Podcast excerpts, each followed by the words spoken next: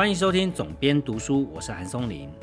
我们接着继续来聊《预兆》这本书啊。在上一集的节目，我们聊到说，在这一次的大疫情之下，美国的民间版啊，这些天才所组成的复仇者联盟里面的一位科学家德瑞西啊，他之前在从二零零三年 SARS 之后，他不断去做。关于基因定序方面的科技，这方面的技术的提升，那同时也参与过几场工位的危机。最重要的是，他见证了美国这个医疗资本主义体制底下的一些荒谬哦。但这个荒谬的高潮，其实远远远还没有到来哦。在继续讲德瑞西的故事之前。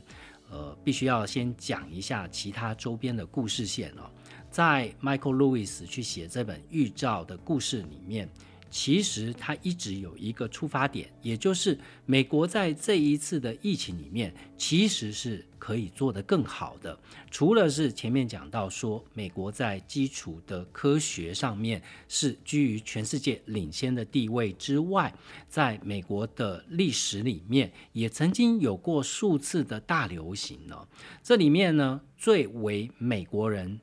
历史上面所熟知的历史事件，就是一九一八年的流感疫情了。在一九一八年，美国遭遇到多惨的这种流行病呢？在当时，美国的第三大城费城呢，在一九一八年的秋天，短短的五个礼拜以内，费城就死了一万两千人。当时呢，市立的停尸间之外啊。尸体就像火柴一样高高去堆叠，还有更多的尸体是在街上腐烂了。那你可以想象这样的惨状，其实跟二零二零年在疫情大爆发初期的纽约，是不是有异曲同工之妙呢？这也是 Michael Lewis 觉得必须要把这些隐藏在背后的故事把它写出来的原因。也就是说，明明已经超过了一个世纪，在一九一八年的大流行之后，现在美国的这些科学家或者是公卫政策的制定者，他们都可以找到所有一九一八年事件的全新证据，提出很多关键性的见解，去制定可以预防下一波大流行的一些政策。为什么这些专家花了百年？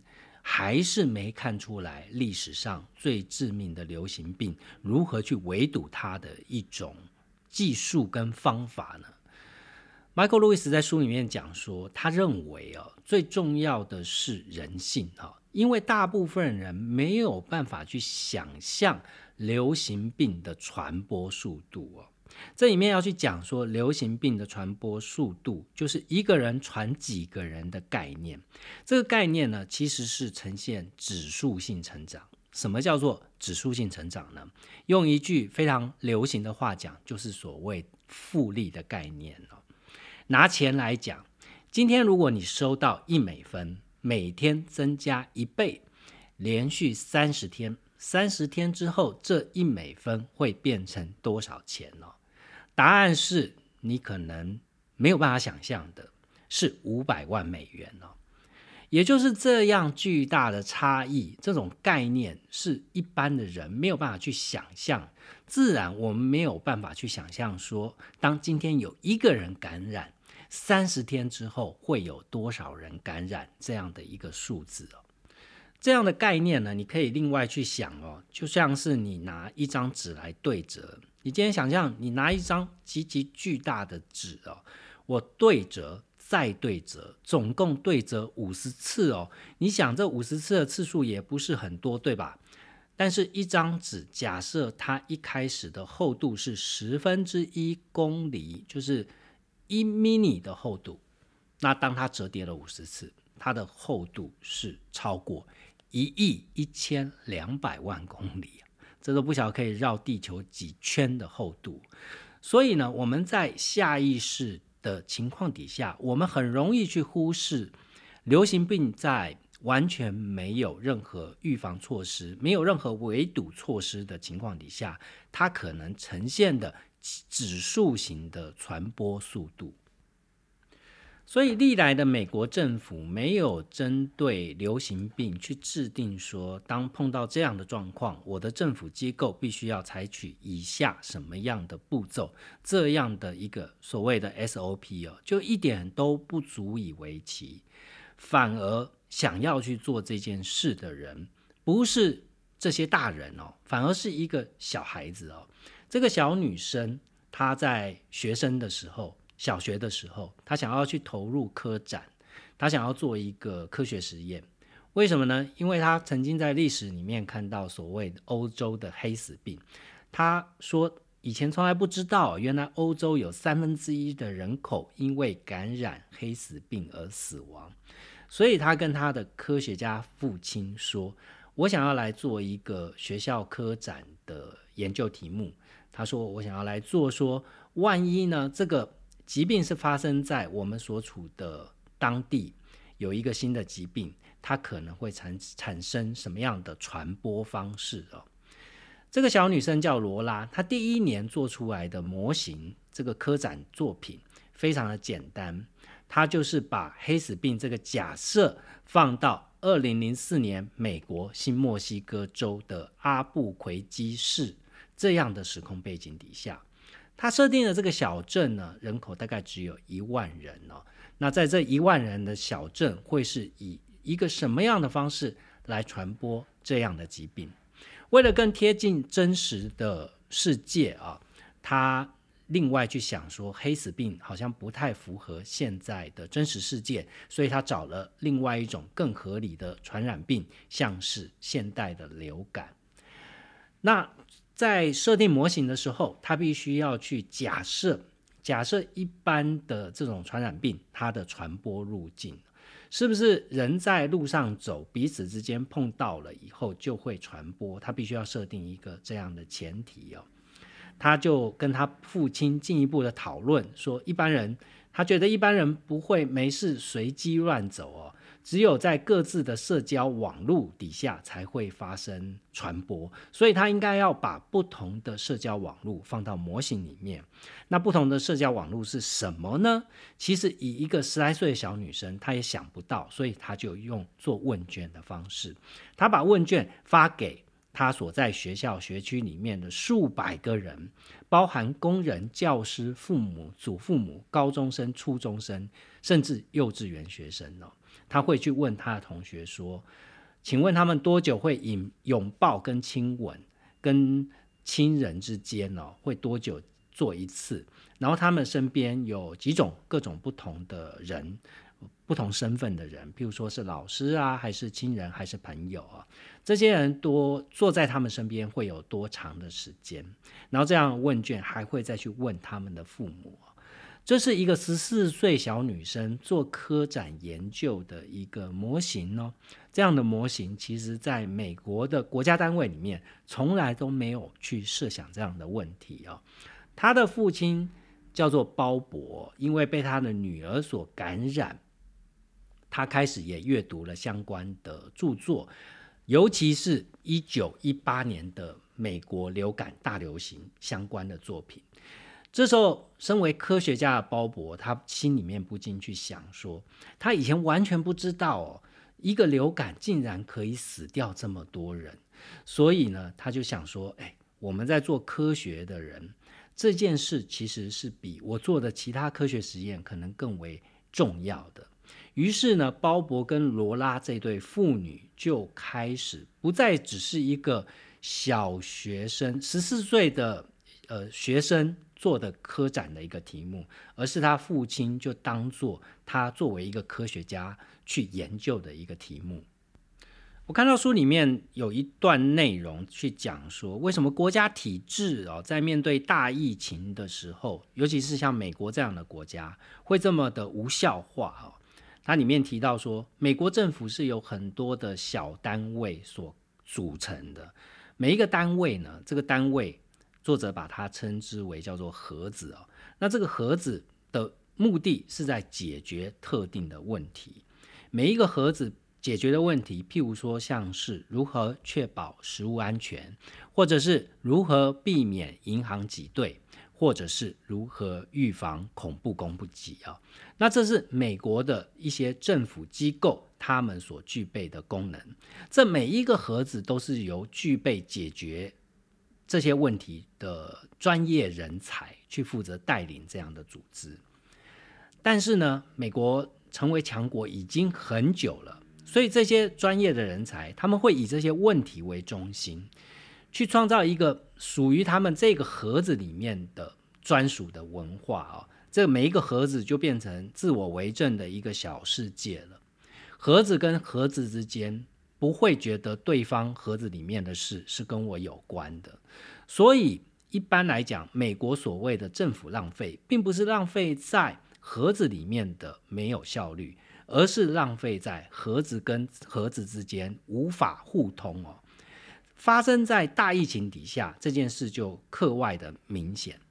因为跟疫情有关的所有政策都不是单一单位可以去下决策的。譬如说，到底要不要社交隔离，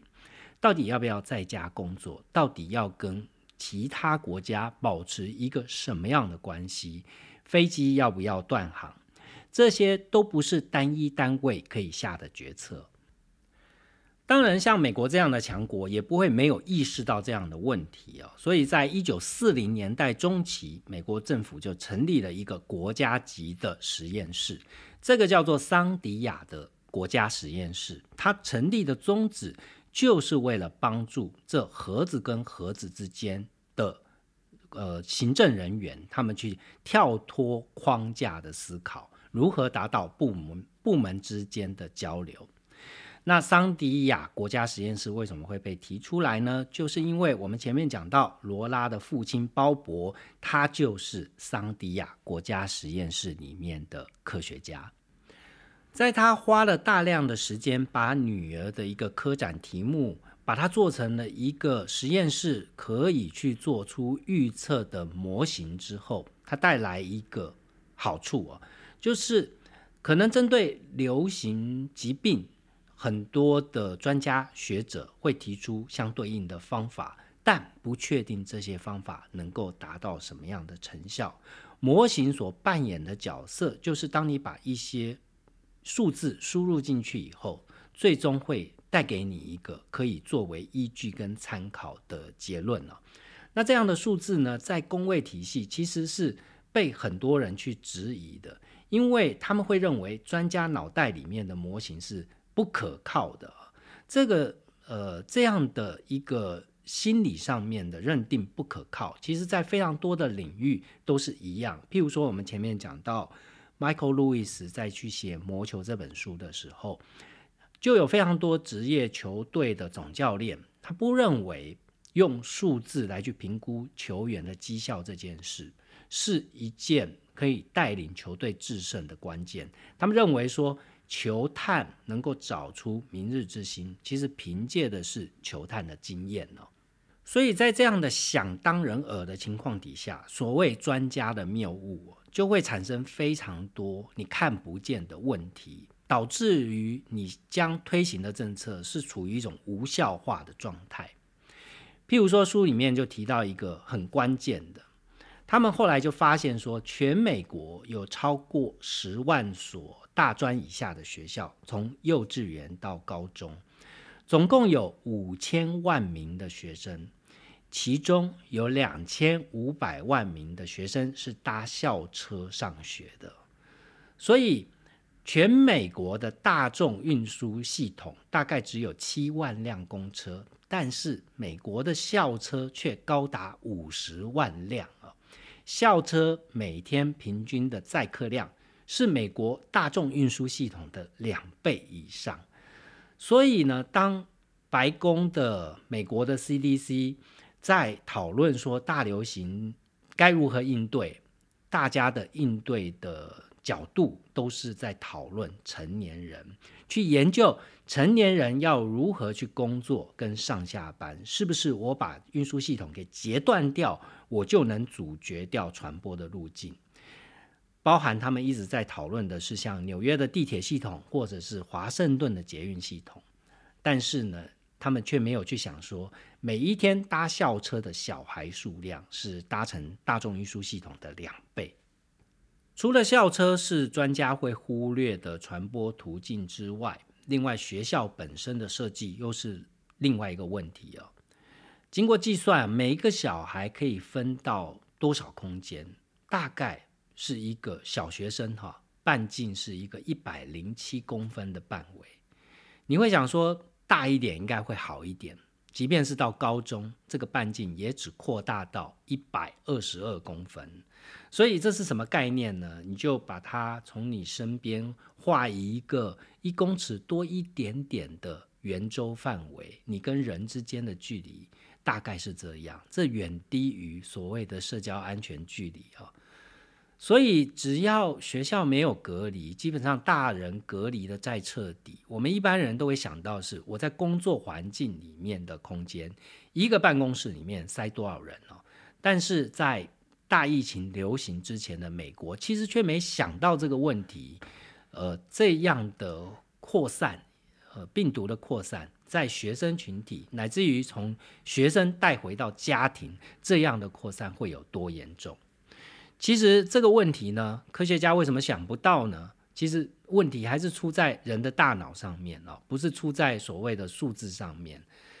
因为呢，这些科学家都忘记他们的童年，这些政策的制定者他们都忘记了当小孩子的时候的感觉是什么。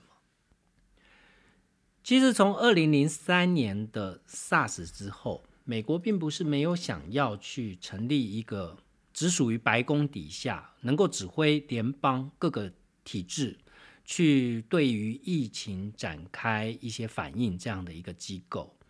这是要回溯到二零零五年，呃，小布希总统。那小布希总统在美国历史上其实是非常衰的一个总统，他又碰到了卡崔娜台风哦，又碰到了这个史上最致命的恐怖攻击九幺幺，所以呢。在他的任内，他是一个危机感非常、意识非常重的一个总统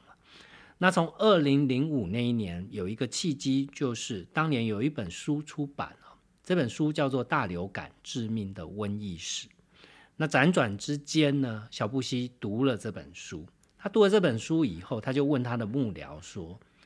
如果碰到瘟疫，美国碰到这样的瘟疫，这这样的例子可能放在前几任总统。”他可能会觉得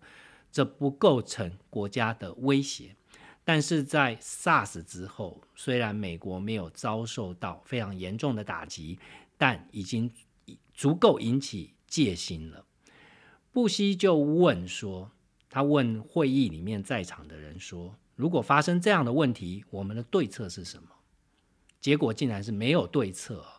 没有对策的原因是，当时美国联邦政府只有一份不怎么令人满意的文件。这份文件是在零三年 SARS 风暴之后，才由卫生与公共服务部这个单位所制定的一项计划。这个计划只列出说，在大流行病爆发的时候，要如何加快疫苗的生产，以及储备抗病毒的药物。就只有这么简单而已哦，所以当下小布希也是大怒哦，他说这太扯了，所以你们要赶快去研究一些方法出来哦。除了医疗之外呢，我们要一套全面性的计划。你要怎么去处理跟邻国之间的边境管制呢？你要去怎么处理旅行，去处理商业的行为呢？在等待疫苗生产的同时，你要怎么去预防数十万美国人死亡呢？所以小布希的幕僚就帮他写了一份报告啊，这一份报告其实也很短，只有十二页。它严格来讲，它不算一个计划，比较像是一该做一个计划，该如何做一个大计划的一个前导啊。那这一个十二页，仅仅十二页的一份说明书。却帮布希政府去拿到国会拨款七十一亿美元，要成立一个大流行病的策略一个研究机构。有了七十一亿在手，其实你想啊，要做什么事情不能做，什么事情都能做。但事实上呢，从小布希之后到奥巴马，到最后川普，甚至完全去裁撤掉，呃，在小布希任内所去组织这样的一个单位。所以到二零二零年的年初，美国的联邦政府乃至于各州的州政府，对于 pandemic 的毫无所措。就是完全不知道该做什么这样的状态，也就完全不为人所惊讶。这也是 Michael Lewis 在书里面不断的扼腕说，美国可以做得更好啊，为什么没有做得更好的原因。事实上，美国不只是没有做得更好，是是做得非常的烂。那到底有多烂呢？我们讲回来，在上一集节目讲的天才德瑞西的故事啊。德瑞西在经过 SARS 之后，在经过我们前面讲，他甚至被脸书的老板主播课他成立的基金会延揽去作为基金会的主持人。那在这一段过程呢，当然他不断的用小虾米的力量去 push 啊，在基因定序相关科技的进展。到二零二零年疫情爆发的时候，你看在之前。他是第一个能够去鉴别 SARS 的科学家，但是他还是没有得到美国工卫部门的重视，甚至他提出要跟 CDC 的合作，也被打回票哦。到二零二零年的三月，那时候美国的疫情已经扩展开来了。在三月某一个晚上，他接到一通电话，原本他以为是推销员电话。但是接起来以后，对方竟然说他是加州州长哦。那加州州长告诉他说，他现在碰到疫情最棘手的问题是他不知道这个问题有多严重，CDC 没办法告诉他，联邦政府也给不了他任何的支持，所以他希望德瑞西这位专家可以帮他列出两张清单。第一张是身为加州州长在应对 COVID-19 的时候可以采取的三项。最佳措施，第二张是反过来三项最糟的措施啊。德瑞西就不免感叹说：“你们政治人物所有东西都要做 list，都要去评估利害关系。”他直接告诉州长说：“最重要的只有一件事，就是叫做筛检。如果你连筛检都做不到，你就根本不可能找到解决 COVID-19 危机的方法哦。”筛检是发现病毒、预测传播方向的唯一方法。如果这件事在公卫体系部门都做不到的话，其他清单上面你列上再多可做跟不可做的事项都无关紧要。在当时呢，美国的 CDC 试着尝试着去开发一种可以大量生产、分发到全国各地公卫官员的检测剂、筛检剂，但是他两度尝试开发，结果都不是太好。那因为联邦政府始终拿不出像样的解决方案，所以各州各州的州长就只好自力求生。加州州长找上德瑞西哦，德瑞西。因为加州州长电话去看了相关的报道，他发现，在当时美国两大的实验室可以检查出新冠的筛检，但是呢，这两大的实验室民间实验室必须要等十天才能有结果出来哦。十天之余，州政府的防疫基本上是一点用都没有的。德瑞西想说，既然 CDC 做不到，具有公信力、规模庞大的民间实验室也做不到，那这个问题该如何解决呢？他想到另外一个解决方法是，美国的微生物研究在不管是在过去跟现在都是领先全球的。美国一个国家就拥有数以千计的微生物实验室。不，呃，分别是由私人公司、大学或者是非营利组织所去运营。他自己所主持的，我们前面讲到的 Bio Hub 这个单位就有这这样的微生物实验室，所以他在自己马上可以做到的部分，就是尽快的把他手上的实验室改成 COVID-19 的筛检中心。他不需要州政府提供任何资源，唯一希望州长做一件事，就是允许推出一道行政命令，允许未认证的临床实验室可以从事筛剂的研发工作。为什么？因为他们也很怕日后他们做了这些筛检，万一被告怎么办啊？所以在德瑞西开始做这件事之后，他就四处的招募志工。这一群主要是以旧金山加大为主的研究生跟博士后研究员，请他们自动自发来帮忙。这些人他们的出生地啊，或者是他们呃来自的地方，遍布全世界各地啊，有中国人，有台湾人哦，然后美国各州的人，甚至欧洲的，像立陶宛、坦桑尼亚、非洲的坦桑尼亚，呃，邻近的加拿大，这世界各地的学生。这些人都是很多人都是拥有博士学位，他们都是无偿义务的来帮忙去建立，在一个实验室里面去建立一个筛剂筛检的一个工作线，一个生产线哦。这样的状况发生在美国，其实非常的荒谬哦，因为美国有这么多的预算，有这么多的大企业，有这么强大的政府体制，但是。在做一个简单的筛检，却要靠这种类似民兵的组织哦，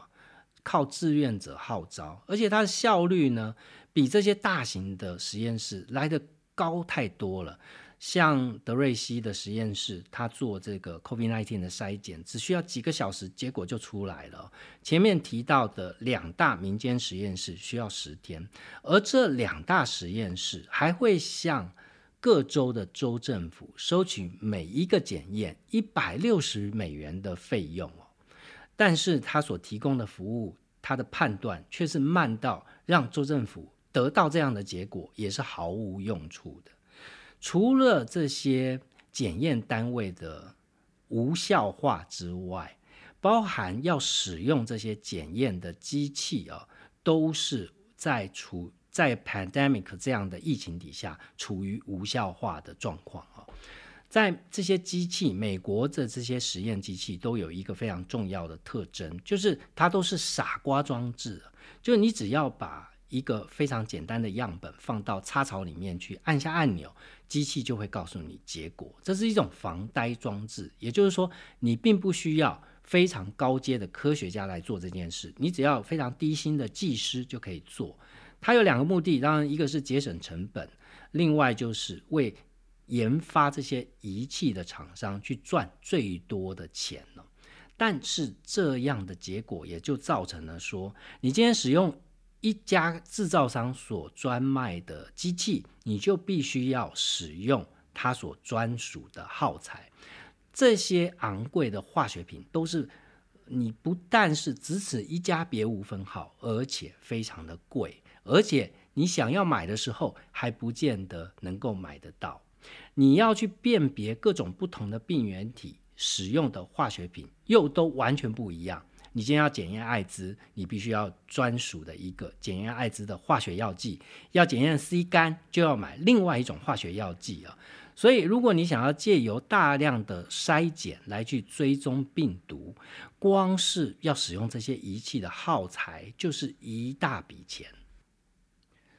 所以德瑞西做了一件事啊，他干脆自己生产机器哦，他自己就可以动手做嘛，所以他就自己生产相关的机器。但是即便是他自己生产仪器，当他要用到检测相关的原料的时候，他还是碰到了一些资本主义下的医疗困境哦。他说他使需要使用到一种酶，他找到了这种。呃，这种酶所能提供生产的最大供应商哦，他直接告诉对方说，呃，我们是实验单位，是学校哦，在提供政府相关的资源，所以我要买一百万美金的货，通常大量订购应该会给折扣，但是这家公司趁火打劫啊，他一点折扣都不给，而且坚持要付现金，要付全额，所以德瑞西实在太生气了，所以他继续找别的厂商。他后来去找到一家规模比较小哦，这家公司也卖同样的货，但是这家态度就不同。他说能够帮上忙真的太好了，所以我们用六折来算就好了。他说在这样他们在做这件事的过程当中，这样的类似的事件是不断的发生了。有一些公司就是想利用危机大赚一笔灾难财，有一些就是很热心的想要提供帮助。这就告诉他说，美国有非常多的企业是没有道德指南针这件事。大疫情底下，美国的医疗资本主义的荒谬，其实到这个地方还没有完呢。德瑞西已经把技术的问题都解决了，他可以做出来很快的筛检，可以告诉你结果，也把原物料跟仪器相关的问题给解决了。但是呢，当他们提供这样免费的服务，但是医院却不买账哦。在他们打电话四处去告诉各大医疗院所说，我们有提供免费的快速筛检的服务，不需要等十天，可以马上就可以解决。我们的量能有多少？但是呢，私立医院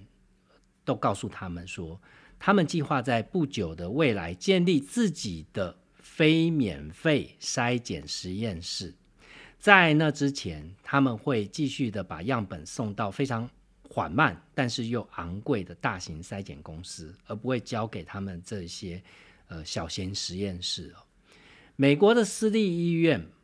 不，如果不是跟这些收费昂贵的筛检公司签合约，就是习惯把筛检送到利益取向的实验室。这些利益取向的实验室一点都不想加快速度，为什么？因为我不管验的快或慢啊，反正我都收得到钱。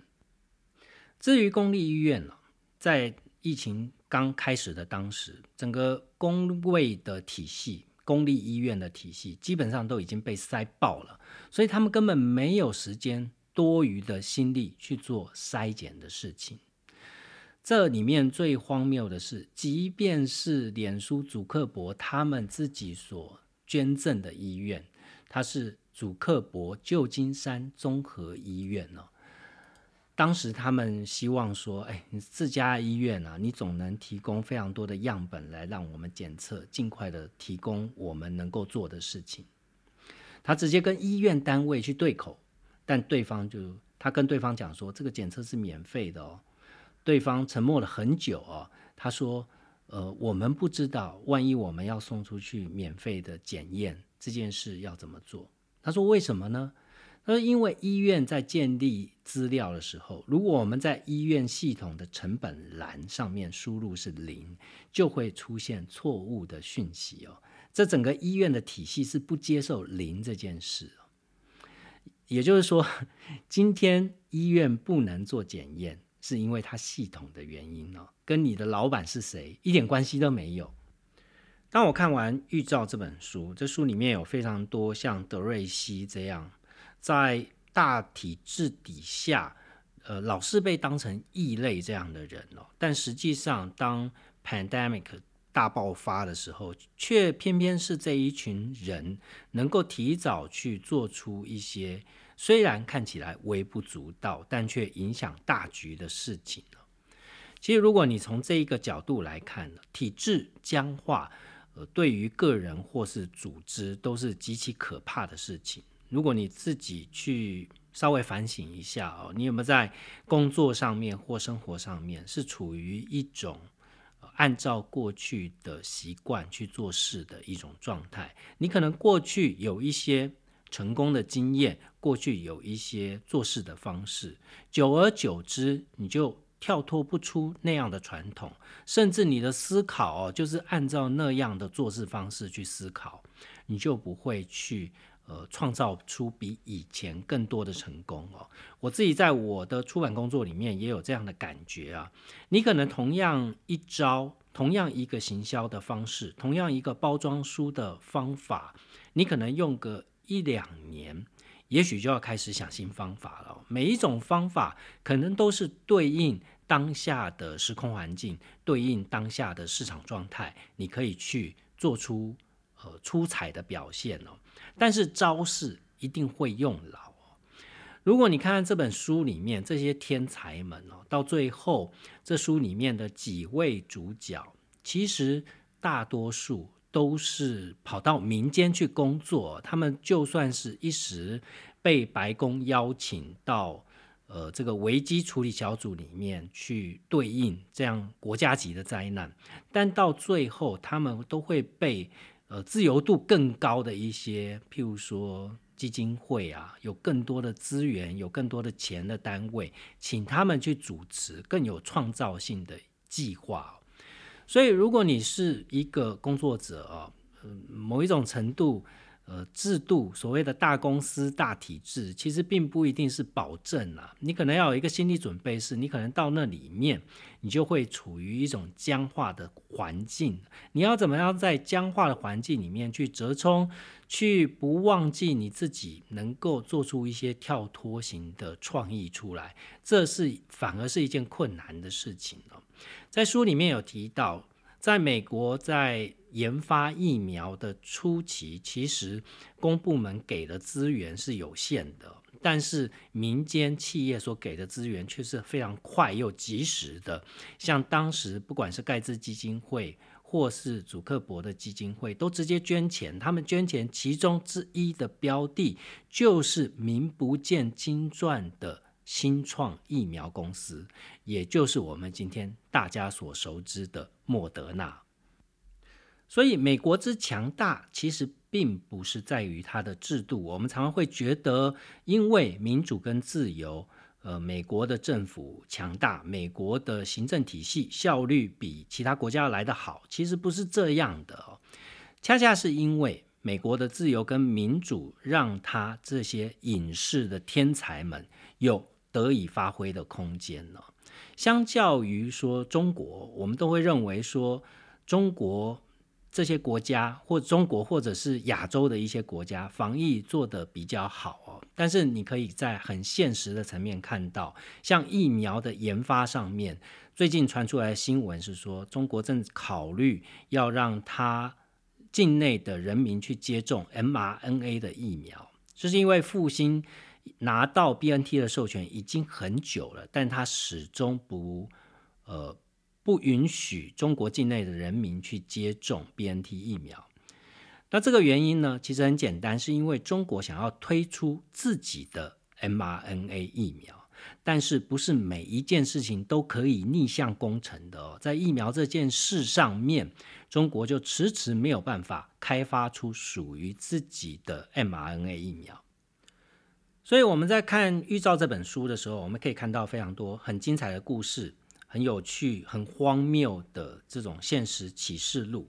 此外呢，你看完这些故事以后，其实可以想想跟你自己个人的关系哦。当国家面临到这种困境，或者说你个人面临到工作生活上面的困境，你怎么去试着去突破？试着像这些影视天才般去思考问题，而不是。在别人划定给你的游戏规则范围里面去思考，我觉得这是对于我个人是最大的一个启发。